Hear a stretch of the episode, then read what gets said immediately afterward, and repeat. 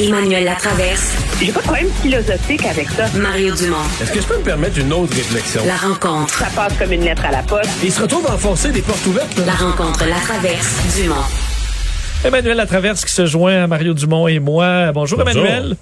Bonjour! C'est la rentrée parlementaire à Québec aujourd'hui. Il y a quand même beaucoup, beaucoup de, beaucoup de dossiers à l'ordre du jour, beaucoup de tensions, euh, cinq des partis qui veulent euh, se faire entendre. Et entre autres, on remet de l'avant, Emmanuel, le dossier de l'appui de François Legault à Erin O'Toole. Ça, ça a pas plu à tout le monde. Ben, c'est surtout que moi, ce que j'ai trouvé intéressant, c'est que dans les, les débats et les questions qui ont été soulevées par l'opposition là-dessus, on, saisit l'ampleur des écueils auxquels M. Legault s'est exposé en allant aussi loin que ça. D'autant plus que maintenant c'est connu assumé, là, qu'il est allé plus loin qu'il ne devait aller. Euh, parce que c'est vrai, pourquoi appuyer le Parti conservateur en ayant zéro garantie qu'on va récupérer une portion substantielle du 6 milliards? C'est assez évident que ça n'arrêtera pas. Et du côté du Parti québécois aussi, c'est intéressant parce qu'à partir du moment où M. Legault se pose en père de la nation et en étant comme quoi la survie de la nation dépend de cette opposition à l'approche libérale centralisatrice, ben il faut aller au il- Monsieur Legault un jour il va être obligé d'aller au bout de cet argumentaire là. et donc ça rend ça très risqué quand il décrit le Parti libéral comme une menace à la nation québécoise. C'est peut-être un peu faire fort, ces quoi? mots-là. Un parti centralisateur, oui. Dangereux. Il a dit dangereux. Non, non, c'est ce que je dis. Ça va un peu. il a- on dit qu'il est centralisateur puis qu'il est dangereux. Il y a, il y un pas que j'aurais pas franchi, moi. Ben c'est ça. Et donc, euh, il va avoir, euh, euh, tu sais, là, il est à 53 dans les intentions de vote, ça va, etc. Mais je pense que c'est, il y a comme un, a- ça, ça nuit à son autorité morale. Ouais. Mais, mais là où il y a, là où il a raison, ouais. mais là où il a raison, puis les gens de la CAQ ont raison, c'est sur le fait qu'il se passe quelque chose en politique canadienne quand même. T'écoutes la campagne fédérale, puis les conférences de presse, c'est les deux partis les plus visés, là, le NPD puis les libéraux. C'est vrai, à des gens faisaient des blagues, ils disaient, mais écoute, ils se présentent-tu, ils se présentent-tu dans une élection provinciale ou ils se présentent dans une élection fédérale? Tu dis tous leurs engagements, au quotidien, ils parlent jamais d'affaires extérieures, ils parlent jamais d'armée. Euh, Je te prendrais de tous les pouvoirs du fédéral, là, ils parlent jamais de ça. Ils parlent de garderie, ils parlent de santé, ils sont euh, d'éducation, ils sont à deux pieds, à deux mains, tout le temps, tout le temps dans les juridictions des provinces. Jamais ils prennent d'engagement sur les affaires fédérales. C'est sûr qu'il y a quelque chose de, de, de, de bizarre avec ça, euh, du point de Ben, vue du un pouvoir gros des... problème. Je veux dire, en- je suis d'accord avec toi parce que en termes de de de un, ça, je veux dire, je vois vraiment pas à quoi ça sert d'avoir une constitution du Canada. C'était pour, euh, mais c'est c'est c'est le reflet surtout d'un manque d'un manque d'idées, d'un manque d'imagination, d'un manque d'ambition pour ce pays qui est le Canada. Que tu, tu en es réduit à ce le premier ministre d'un pays du G7, comme t'aimes le dire, fasse campagne sur des petits, tu sais, sur des enjeux locaux, là. On sent, et ça n'enlève rien à l'importance de ces enjeux-là. Et, mais le Québec va toujours être en porte-à-faux face au reste du Canada sur, sur ces Ouais. trucs-là. Et ça, c'est un clivage qui, d'après moi, se creuse de plus en plus entre le Québec et le reste du pays là-dessus, parce que le mouvement progressiste dans le reste du pays est très favorable à une intervention du gouvernement fédéral, justement. à, à des programmes canadiens, sociaux, généreux, etc. Mais aujourd'hui, quand même, là-dessus, on s'entend que François Legault a été aidé par une chose. Euh, l'aide que la contribution qu'a apporté André Fortin à, la campagne de Justin Trudeau, à la préparation de débat de Justin Trudeau. Je, je l'ai dit tout à l'heure, c'est pas quelque chose que je trouve grave. Je trouve que pour André, euh, qui est un gars talentueux puis qui a des aspirations, c'est une très belle expérience d'avoir été euh, dans les heures précédant le débat aux côtés du premier ministre du Canada.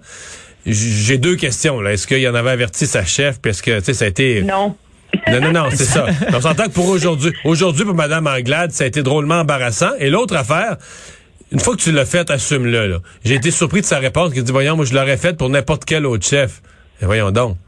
T'es dans, t'es dans là, ce qu'on appelle en anglais le inner circle, le, le cercle le plus rapproché d'un chef politique au moment le plus critique de sa carrière, la préparation du débat des chefs.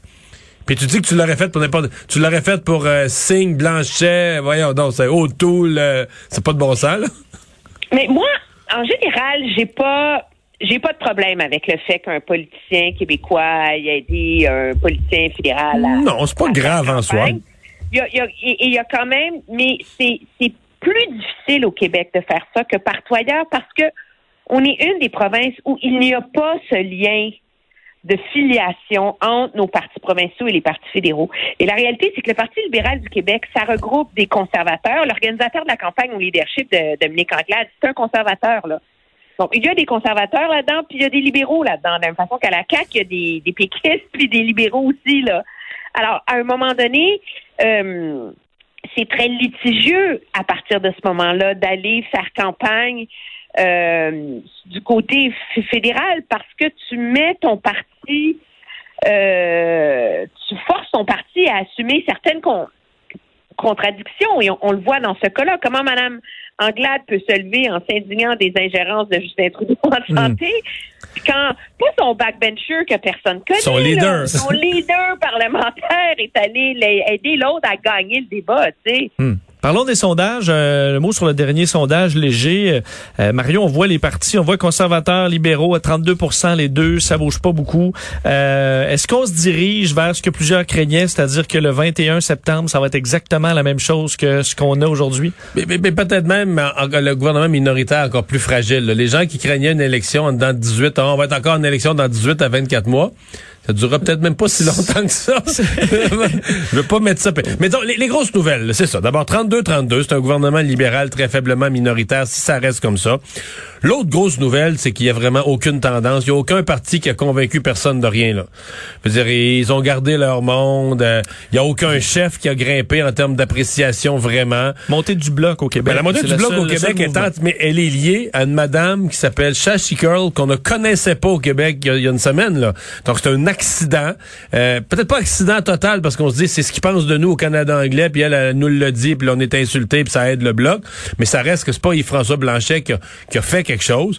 Donc ça, c'est une des nouvelles du euh, une des nouvelles du sondage certainement. Et il y a la montée, quand même, il faut le noter, la montée de Maxime Bernier, euh, qui va finir devant le Parti vert. Et à mon avis, on va être surpris, là, qui, dans un paquet de comtés, va finir avec un score dans les deux chiffres, des 10-12 il gagnera pas, mais des 10-12% etc.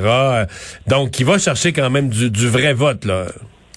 Mais oui, moi, je il y a deux choses. Je pense que la, il, euh, il finit toujours par se passer quelque chose hein, dans les intentions de vote. Donc, c'est, est-ce qu'on ne le voit pas encore? Et c'est, c'est la question et c'est la crainte, je te dirais, de beaucoup de libéraux au Québec.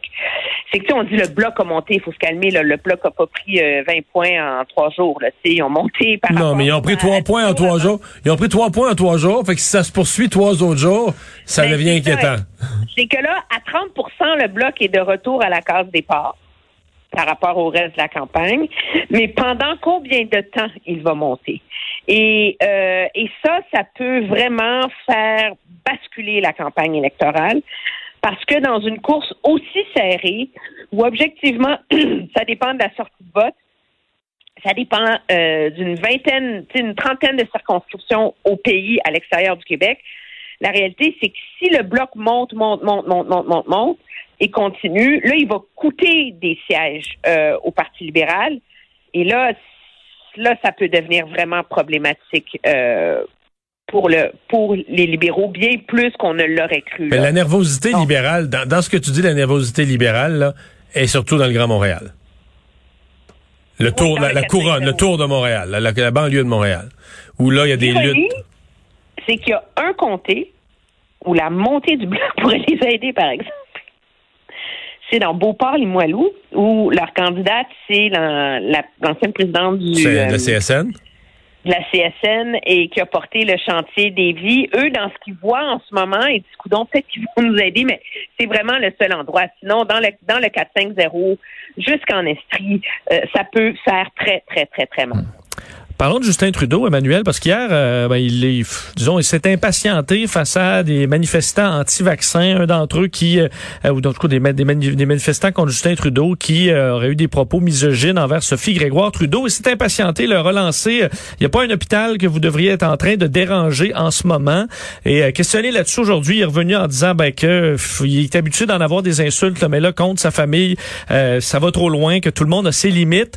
Est-ce que ça montre un peu de fatigue ou au contraire que ben, il a ses limites, euh, Justin Trudeau? Et... Non, moi, je, pense que ça montre euh, de la fatigue. Il était pas dans un compte. C'est, il se préparait à s'asseoir pour faire une entrevue. C'est d'une vulgarité sans nom, OK? Ce qui a été dit au propos de l'épouse de M. Trudeau, là. Je pense que n'importe quel époux euh, aurait eu envie de péter les plombs. Mais quand t'es quand la gueule surtout. Péter la gueule. Oui, exactement. euh, le problème, c'est que prends ça et ajoute ça à l'entrevue qu'il a donnée euh, au réseau Global en Colombie-Britannique, où il était mécontent euh, de l'entrevue parce que vraiment c'était une entrevue très serrée où on lui a demandé des comptes essentiellement sur ses promesses brisées et où il a invectivé la journaliste à la fin pour lui avoir dit de ne pas avoir posé les bonnes questions. Il, voulait parler des changements climatiques, lui, mais ça c'est pas le sujet de la journaliste. Non, non, mais et ça, alors tu mets les, les deux ensemble, et c'était clair qu'aujourd'hui, qu'on a vu M. Trudeau, ils ont dit là, là, mon Jack, là, prends ta camomille, là. il y avait un ton. Non, non, mais c'était pas le même. Ouais, mais sur la. C'est comme s'il a dérapé hier, puis ils se sont rendus compte qu'il fallait que ça arrête. Sur les invectives aux manifestants, tu vois, moi, ma réaction était, oui, il, a glissé, parce que il, il suggère quasiment d'aller devant un hôpital, c'est pas brillant. Mais, en ce qui me concerne, là, c'est le jeu qu'il joue avec un certain succès depuis dix jours de s'engueuler avec des manifestants, de les avoir de proches, de les avoir. Tu sais, s'il disait à la GRC, je veux pas les avoir dans ma face, on les gardera à distance. Il veut ça. Il veut les confronter. Il veut les envoyer promener. Il veut que le public voit qu'il est l'homme. Tu sais, excuse-moi, c'est un peu son théâtre de cette campagne-ci, là. Le, rôle de l'homme fort qui, les manifestants anti-vaccins, il leur tient tête au nom d'une population qui est, qui est tannée de ce monde-là. Et je veux dire, fait prendre, ben, ça parce que c'est ça, quand tu t'engueules avec des, des, des crackpots, là, ben, à un moment donné, euh, ils crient toutes sortes d'affaires, toutes sortes d'insanités, puis ça, ça, ça dépasse ce que tu avais prévu de te faire dire, puis toi, ce que tu réponds dépasse ce que tu avais prévu de dire. Merci, Emmanuel. Très bien, au revoir.